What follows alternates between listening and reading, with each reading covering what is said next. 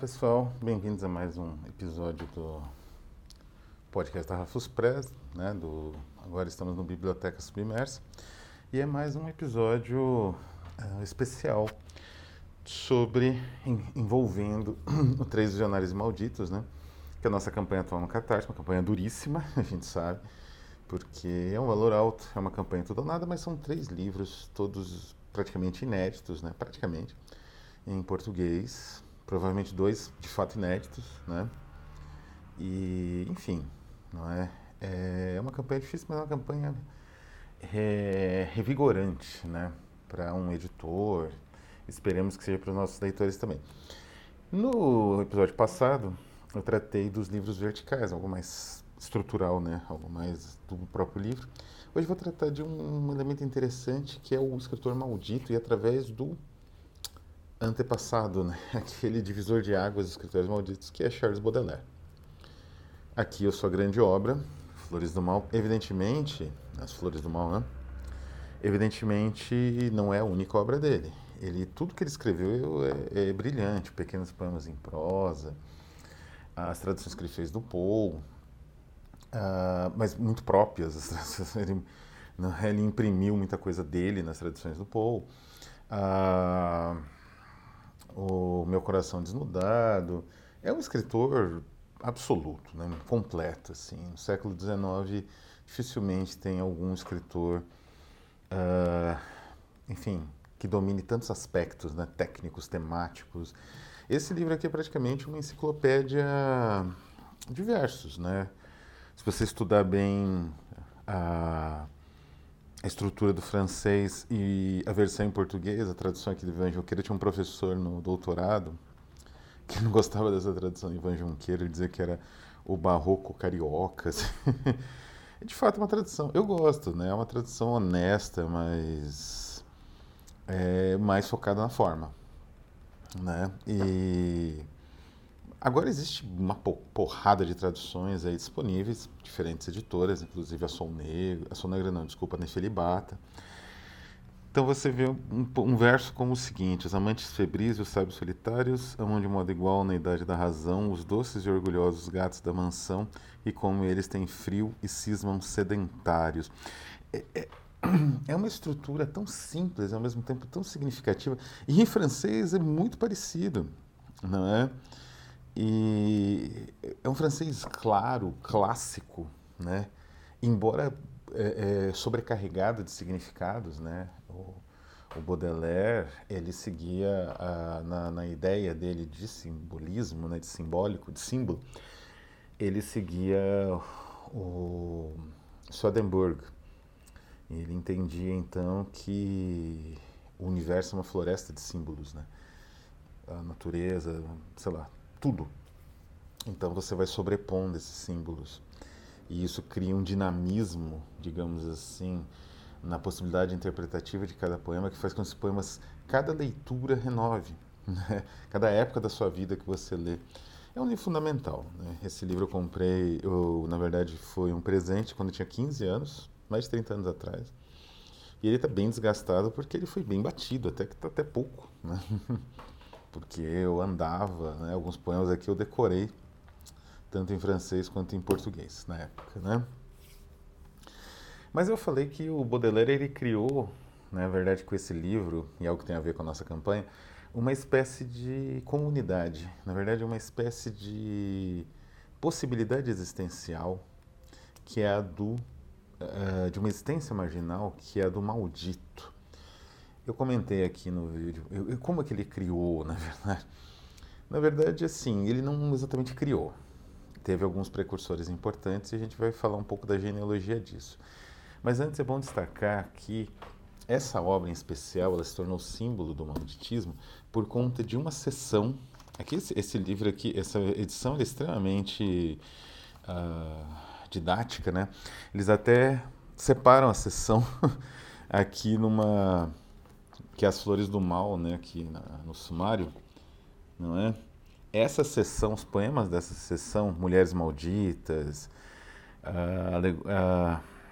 acho que tem o, A Destruição, Mártir, é, As Duas Boas Irmãs, por conta das sugestões que já ficam nítidas do título, esses poemas foram censurados, foram embargados, né? E aí uma edição inteira da, da obra foi, acho que não inteira, né? Mas uma, algum, uma boa quantidade de livros acabou sendo apreendido, ele sofreu um processo, Baudelaire, foi um, um problema bem grave que aconteceu e, enfim, marcou a cultura francesa, porque aconteceu mais ou menos paralelo, na década de 50 do século XIX, com o processo sofrido pelo Flaubert com Madame Bovary. Mesmas acusações também de moralidade, não é? E é engraçado que o Flaubert, ele não é um símbolo de um escritor maldito, não é? Mas o Baudelaire se tornou. E aí que a gente vem em o que, que é o maldito, né? É o nome da nossa campanha, Três Visionários e Malditos. Mas o que, é realmente o maldito? Bom, uh, no século XVIII, vamos falar basicamente aqui da França, né? Por conta de seu foco, né? Tanto aqui onde se insere o Baudelaire, quanto os nossos autores traduzidos da nossa campanha atual. Também vou mencionar outra campanha do Cruz de Souza, né? daqui a pouco. Que também se insere porque essa ideia do maldito ela se expandiu da França e se espalhou, né? Tanto que o Arnold Hauser, como eu falei, né, no História Social da Arte e Literatura, ele faz uma espécie de genealogia disso também, até chegar assim nos últimos exemplos seria Rimbaud, Van Gogh, realmente vai se tornar algo mais internacional, né? Van Gogh, Strindberg e outros autores assim. É, então, no século XVIII, existiu uma figura né, uh, que é o celerado. Eu acho que o grande exemplo de celerado disponível é o Marquês de Sade. Né?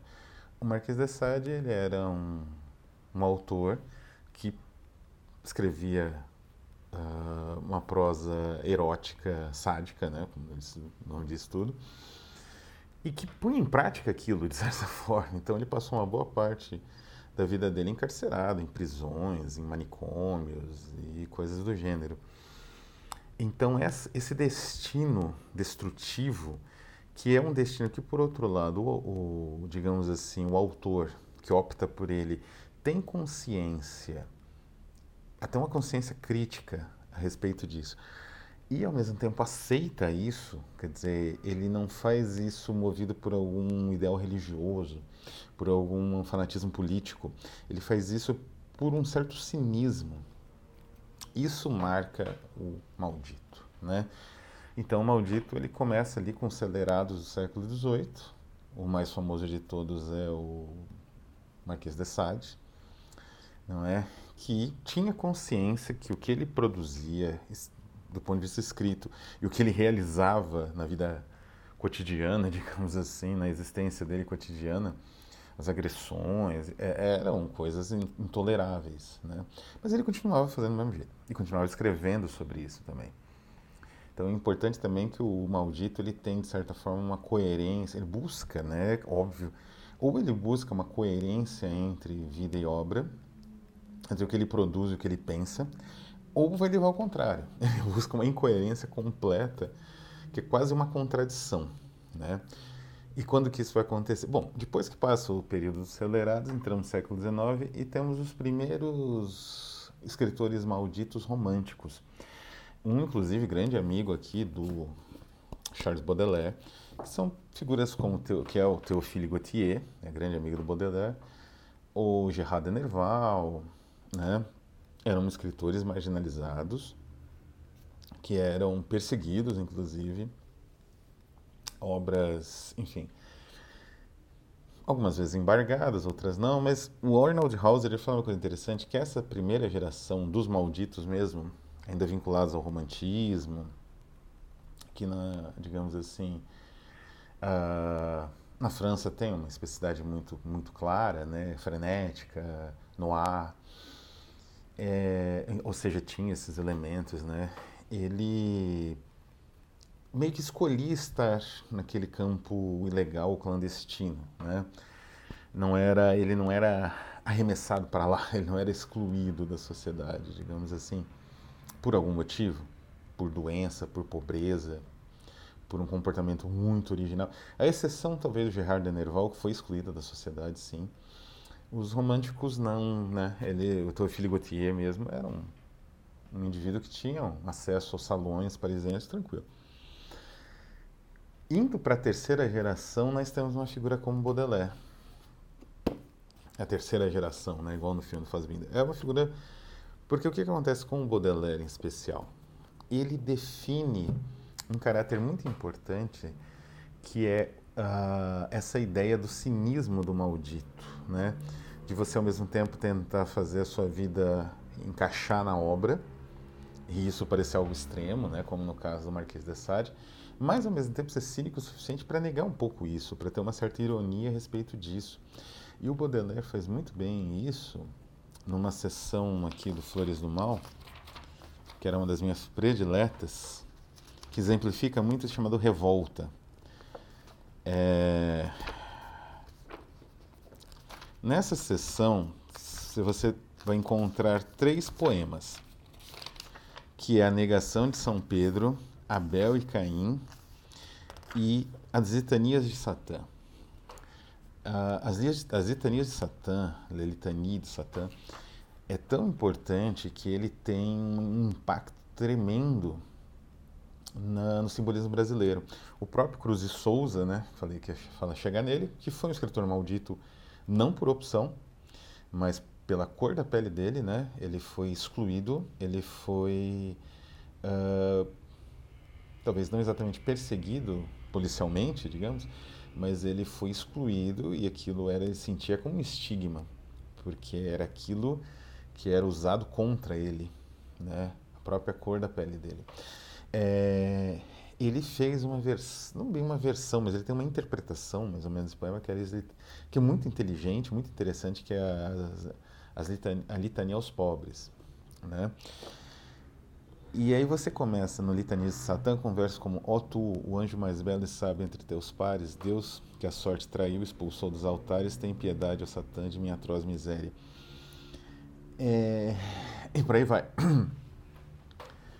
É interessante, por que, que eu digo que esse, esse, digamos assim, momento do livro, A Revolta, exprime muito bem essa, essa ideia do maldito, como alguém que tem uma espécie de cinismo, né? Quer dizer, é isso que eu disse, né? Ele existiam muitas pessoas marginalizadas pelo que falavam, pensavam ou imaginavam né, desde a Idade Média até o século XIX. Mas, em geral, essas pessoas tinham uma convicção. Podia ser política, podia ser religiosa. Né?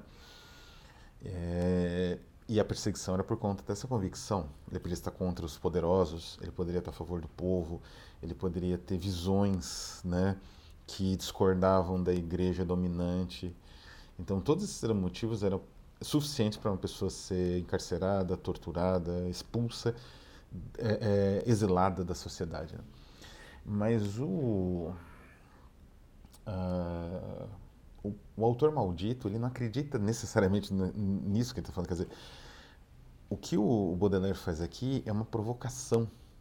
E o autor maldito, ele tem uma noção de provocação, não é, da, dos, digamos assim, dos efeitos da provocação, que é muito, muito sistemática e muito, muito sofisticada. Né? E foi o Baudelaire que sofisticou isso. Como eu disse, o Théophile Gautier, que também era um autor maldito, também escreveu sobre consumo de drogas, né? Paredes artificiais, é, o Clube dos Axixins, né? Quer dizer, ele também tinha um, uma, digamos assim, uma percepção de negação da sociedade radical. Mas ainda, como eu falei, como ainda era meio que uma aventura. O Baudelaire aqui, ele usa essa negação não é com um cinismo tal sabendo aonde que ele vai atingir né por isso que o poema o livro teve seis poemas proibidos né porque ele sabia onde ele ia atingir e ele atingiu mesmo então é, é interessante porque a figura do Satã na literatura da francesa do século XIX era muito frequente inclusive na literatura frenética e no ar não é? O, o grande Colin de Plancy está aí para não nos deixar dúvidas a respeito do impacto disso, dessa figura né? Cristã, do, do, do mal cristão, na cultura francês do século XIX. Só que o, o Colin de Plancy, ele tem uma posição, ou num determinado momento, depois ele muda essa posição, de, digamos assim, uh, uh, racionalização, exorcizar, né, literalmente, aquelas figuras. Depois ele vai ter uma posição quase religiosa. Religiosa, na verdade.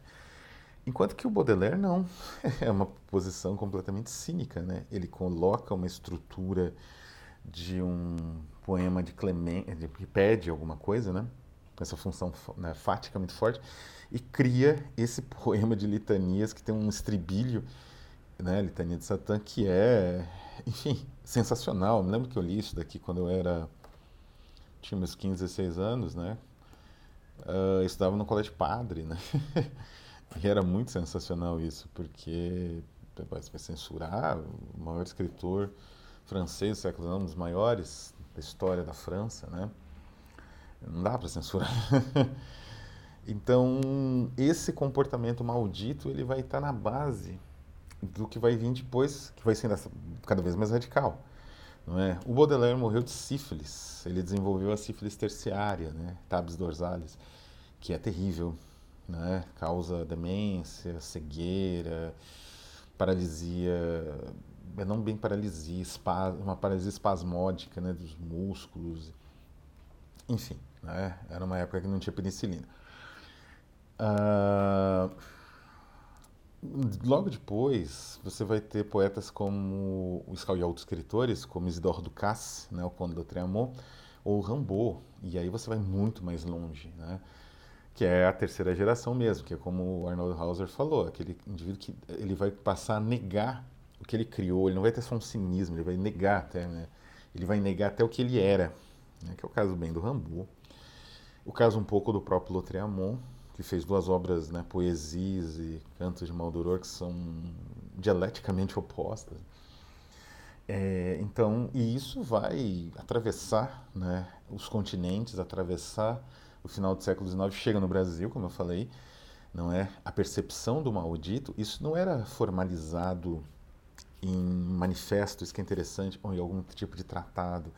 O maldito ele se constituía pela oposição dele à sociedade. Isso era definido pelo, por, é, digamos assim, pelo, por aquilo que ele produzia e aquilo que a sociedade devolvia para ele na forma de punições, de é, temporadas em manicômios, né? Então, vários autores brasileiros, que às vezes não eram nem simbolistas, mas por conta da perseguição, no caso específico do Brasil, uma perseguição racial, né, uma perseguição racista, é, como, por exemplo, Lima Barreto, ele se tornou um autor maldito. Não é? E um pouco o próprio Machado de Assis. Eram autores se tornavam, né, mesmo que eles não quisessem muito. E, como eu disse, o Cruz de Souza, ele detectou de forma muito inteligente que no Brasil era assim que funcionava. Né? Os malditos eram, é, digamos assim, escorraçados da sociedade por conta de terem nascido de uma cor diferente, de uma condição social diferente. Né? Na Europa, ah, chegamos ao século XX com as vanguardas, e essa sensação no maldito era preservada, né? tanto o dadaísmo, quanto o surrealismo, quanto o expressionismo, até mesmo o futurismo italiano, com toda a sua, toda a sua carga, digamos assim, fascista, ele tinha uma série de cinismos assim que eram cultivados disso, né? Então o exagero, né? a, a, a essa a, essa noção do manifesto, né? Quase como um, um, uma espécie de doutrina religiosa. Então esses elementos todos vão persistir e chega nos nossos autores, os três visionários e malditos, que eram inspirados direto e indiretamente por Baudelaire. Não é? O Segalen vai trabalhar com as ideias de eh, sinestesia que apareceram com Baudelaire. O Leconte, por exemplo, na obra que nós tra traduzimos, vai trabalhar com a ideia de drogas que o Baudelaire também desenvolve. Né? Baudelaire também, além de Poe, Baudelaire era um exímio leitor da literatura anglófona, né, tanto inglesa quanto americana. Então, além de Poe, que tinha embriaguez né, como um grande, digamos assim, impulsionador da obra, embriaguez por álcool, né, Laudano também, essas coisas, ele também traduziu e conhecia bem a obra do Thomas de Quincey. Né? Então, o ópio não era segredo para ele os efeitos do ópio e tudo mais. Ele representa em vários poemas também. Então essa ideia né, de uma percepção diferenci... uma percepção da droga que não é a percepção que vai se consolidar a partir dos anos 50 no Ocidente, é, é uma herança do Baudelaire que chega até né, o senhor Orfeu de uma forma muito mais radical.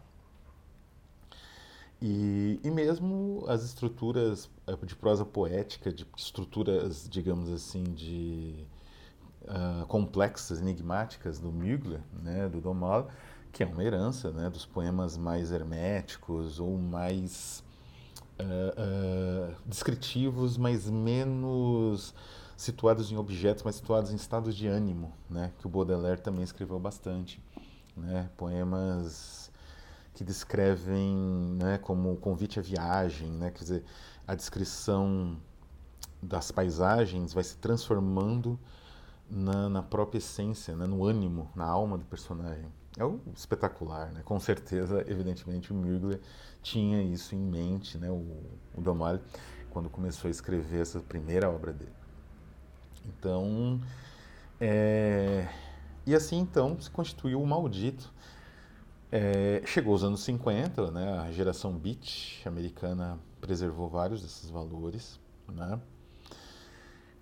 E, enfim, nos dias de hoje é uma não, é muito mais difícil, né? A sociedade, a nossa sociedade de consumo é uma sociedade em que existe uma, existe uma integração é, muito complexa e, e muito contraditória também de diversos elementos que torna a percepção maldita mais difícil.